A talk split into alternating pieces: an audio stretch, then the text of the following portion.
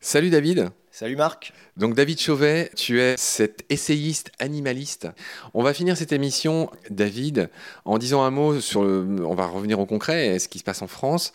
Tu as rappelé dans ce bouquin que notre ministre de l'Agriculture a tweeté et qu'il défendrait bec et ongle bah, justement les producteurs, les éleveurs. Est-ce que tu peux redire c'est quoi le tweet exactement?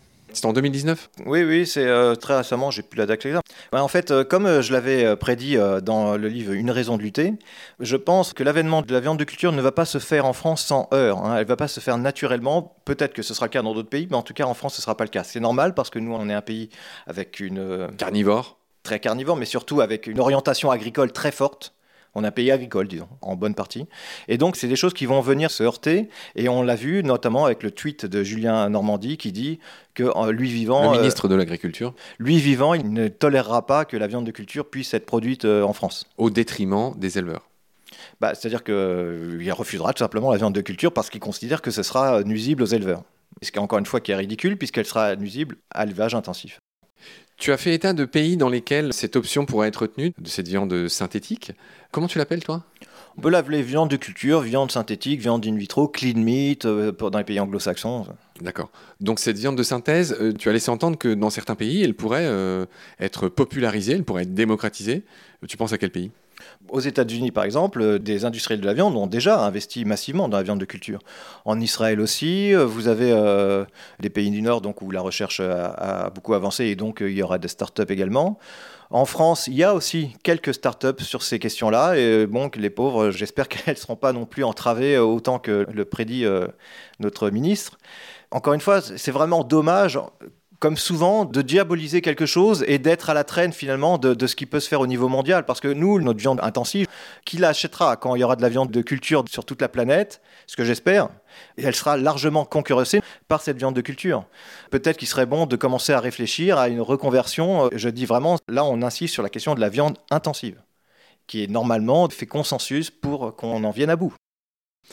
Il y a un des arguments qui m'a laissé songeur tu évoques euh, l'idée, la possibilité d'un paysage euh, qui sera demain euh, sans vaches. Si on rêve un peu, hein, si ces idées prennent corps dans la société, dans le monde, on peut imaginer que demain, il y aura beaucoup moins de vaches dans les prés, il y aura plus de moutons qui bêlent, il y aura plus toutes ces choses un peu bucoliques que, malgré tout on peut aimer ou ne pas aimer. Et toi, tu dis dans le bouquin que tu voudrais les maintenir, alors même s'il y en a moins, à des fins pédagogiques. Oui, parce que j'estime qu'il euh, n'y a pas lieu de faire disparaître des espèces auxquelles les humains sont attachés. Et surtout qu'elles ont créé oui, mais on pourrait imaginer qu'on les fasse disparaître. il y a certains véganes ou antispécistes à qui ça ne posera aucun problème de faire disparaître euh, ces animaux parce qu'ils diraient que finalement ça n'a aucun. Alors attention, chaque mot est important. Je pense que ce que tu veux dire, non pas de faire disparaître, mais de laisser s'éteindre ces races dès lors qu'on n'en aura plus le besoin et non pas de les exterminer. Oui, non, mais. Non, bien entendu. Vu que chaque mot est important. Oui, je fais disparaître, j'ai bien dit l'espèce. Maintenant, c'est pas du tout le cas de tous les animalistes, c'est pas mon cas en particulier. Si on peut se dispenser de faire disparaître ces espèces, je ne vois pas l'intérêt de les faire disparaître du moment qu'elles sont heureuses sur Terre, tout simplement. Et euh, une relation qui serait, euh, comment dire, sans violence, une relation plutôt bienveillante entre les humains et ces espèces-là, pourrait parfaitement exister. Elle existe déjà. D'ailleurs, je rappelle quand même que les fermes pédagogiques, c'est pas une invention pour le futur. Elles existent déjà, ces fermes pédagogiques. Il n'y aurait simplement qu'à les généraliser, en mettre un petit peu plus. Rien ne nous oblige non plus à produire autant d'animaux qu'on peut le faire actuellement. Oui, j'entends que tu parles des espèces et non pas du nombre d'animaux. Je crois qu'aujourd'hui sur Terre, sur quatre animaux, il y en a trois qui sont des animaux de rente, des animaux d'élevage, euh, si on parle des mammifères en tout cas.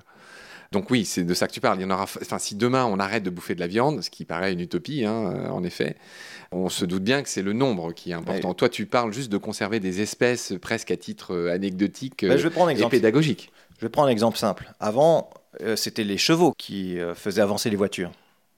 Hein. Maintenant, il n'y a plus de chevaux de trait pour faire avancer les voitures. Bon. Et pour autant, je trouverais ça absolument euh, inutile, absurde et nuisible de faire disparaître les chevaux de trait de la surface de la planète. Donc, de la même façon qu'on peut continuer à faire naître des chevaux de trait du moment qu'on les respecte, je ne dis pas que c'est le cas, je ne dis pas que les, chevaux dans notre système sont respectés, je dis qu'ils pourraient l'être.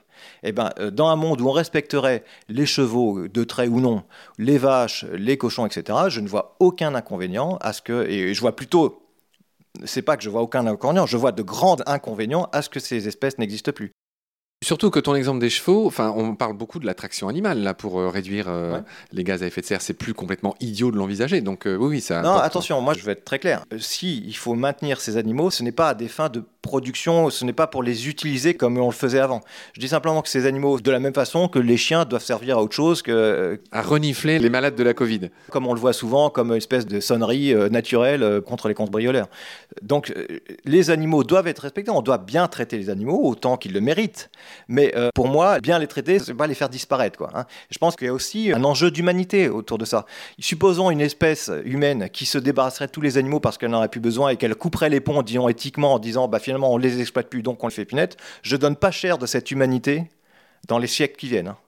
Les animaux, c'est l'expérience même de l'altérité, c'est ce qui fait qu'on est humain. Et c'est pour ça que, quelque part, cette, relation qu'on entretient avec les animaux, en les tuant, en les, envoyant, les faisant souffrir dans les abattoirs, c'est une relation qui pervertit même euh, l'humanité dans ce qu'elle a de meilleur, je dirais, son empathie, sa compassion. Euh, on peut avoir ces animaux, on peut avoir ces élevages, entre guillemets, ce serait plus des élevages, ce serait plus des refuges, des fermes. On peut les avoir, mais oui, dans une relation, je dirais apaisée, une relation sans violence. Très bien David, j'ai fini de poser les questions que j'avais préparées pour toi. Est-ce qu'on a oublié de parler de certains faits, de certaines choses, et est-ce qu'il y a quelque chose que tu voudrais ajouter? Je dirais que ces questions sont très vastes et qu'on en est au tout début. Là, ce livre, il vient, faut le dire quand même, plusieurs années avant que la viande de culture soit, si elle l'est, espérons-le en tout cas, avant qu'elle soit dans les supermarchés. Rien n'est écrit, tout est possible, y compris une interdiction pure et simple. Je pense que malgré tout, comment dire, le contexte pèse en faveur de la viande de culture parce qu'on va avoir quand même un accroissement euh, de la population qui est énorme dans le futur et on ne pourra pas nourrir tout le monde avec euh, ce système de production de viande avec l'animal. Donc, y compris intensive, qui fait beaucoup de mal à la planète. Y compris intensive. Il y a un truc dont on n'a pas parlé, j'y pense que maintenant, mais c'est aussi l'adjonction de tout ce qui est hormones, anti. Euh, antiparasitaires. Antiparasitaires, les, antibiotiques qui se retrouvent enfin, partout, en fait. on n'en a pas parlé, mais c'est aussi un argument. C'est un argument, mais c'est un argument qui dissuadera jamais les gens de manger de la viande. Je dis simplement, nous, quand on emploie cet argument, c'est pour dire, pour relativiser un petit peu l'accusation de non-naturalité de la viande. On dit la viande de culture, ce n'est pas naturel, etc. Comme si la viande qu'on produit actuellement était absolument naturelle. Elle est quand même très loin de l'être. Entre les antibiotiques, les antiparasitaires, les hormones, les hormones, etc. On est quand même dans une viande qui cadre assez peu avec le concept de nature. Très juste. Je t'ai interrompu en pleine conclusion. Tu finissais de t'envoler vers un ciel rougeoyant de fin d'émission. Bah, je disais simplement que, étant pessimiste de nature, je serais quand même optimiste pour la viande de culture à cause du contexte dans lequel on est, c'est-à-dire le contexte de très fort accroissement de population mondiale dans les décennies à venir et les problèmes environnementaux. Il faut savoir que quand on produit de la viande, il y a une très large déperdition énergétique, c'est-à-dire qu'on fait euh, peu de calories ou peu de protéines. En consommant beaucoup d'eau en consommant beaucoup d'eau et surtout le rendement euh, protéinique et calorique n'est pas très bon. Donc si on veut nourrir tout le monde, il faudra de toute façon soit réduire la consommation de viande et que la société devienne végane, les gens ne voient pas le chemin, soit euh, remplacer euh, la viande par de la viande de culture. En fait, ce qui va se passer très probablement, ce sera que c'est un peu un mix des deux. Les gens vont végétaliser beaucoup leur alimentation, il y aura plus de flexitarisme, mais ce ne sera pas suffisant, il faudra qu'il y ait une grande part aussi de viande de culture. Donc c'est les deux, l'un avec l'autre, qui pourront répondre à tous les problèmes démographiques, donc environnementaux. Très bien, David. Est-ce que cette fois-ci, euh, tu n'as rien à ajouter? Est-ce que tu peux finir de t'éloigner dans... Je ne sais pas pourquoi. je vais dire pourquoi. Parce qu'en fait, euh, je me sers d'une BD de Lucky Luke pour caler euh, mon micro. Et donc, j'ai l'image de toi qui s'en va dans le couchant, tu sais, comme le pour Lonesome Cowboy. Oui, écoute, je peux m'éloigner. Et donc, je te remercie, hein, Marc, pour cette invitation. J'espère que ça aura été informatif pour les personnes qui ont écouté. Moi aussi, j'ai eu grand plaisir à te parler, à te connaître. Et voilà, j'annonce à ceux qui nous écoutent que je vais te réinviter pour parler cette fois du statut juridique qu'on pourrait accorder ou pas aux animaux. C'est très intéressant aussi, c'est une autre question. On va pas tout faire en une émission avec toi. Donc on a la chance d'être voisins, donc euh, tu reviendras à l'occasion, tout simplement. Ce sera très volontiers. Très bien. Salut David, prends soin de toi, à bientôt. Au revoir Marc. Pendant notre combat, nous deux, tu avais l'œil du tigre, tu en voulais ce soir-là. Il faut que tu retrouves ça maintenant. Et la seule façon, c'est de recommencer au commencement. Tu vois ce que je veux dire?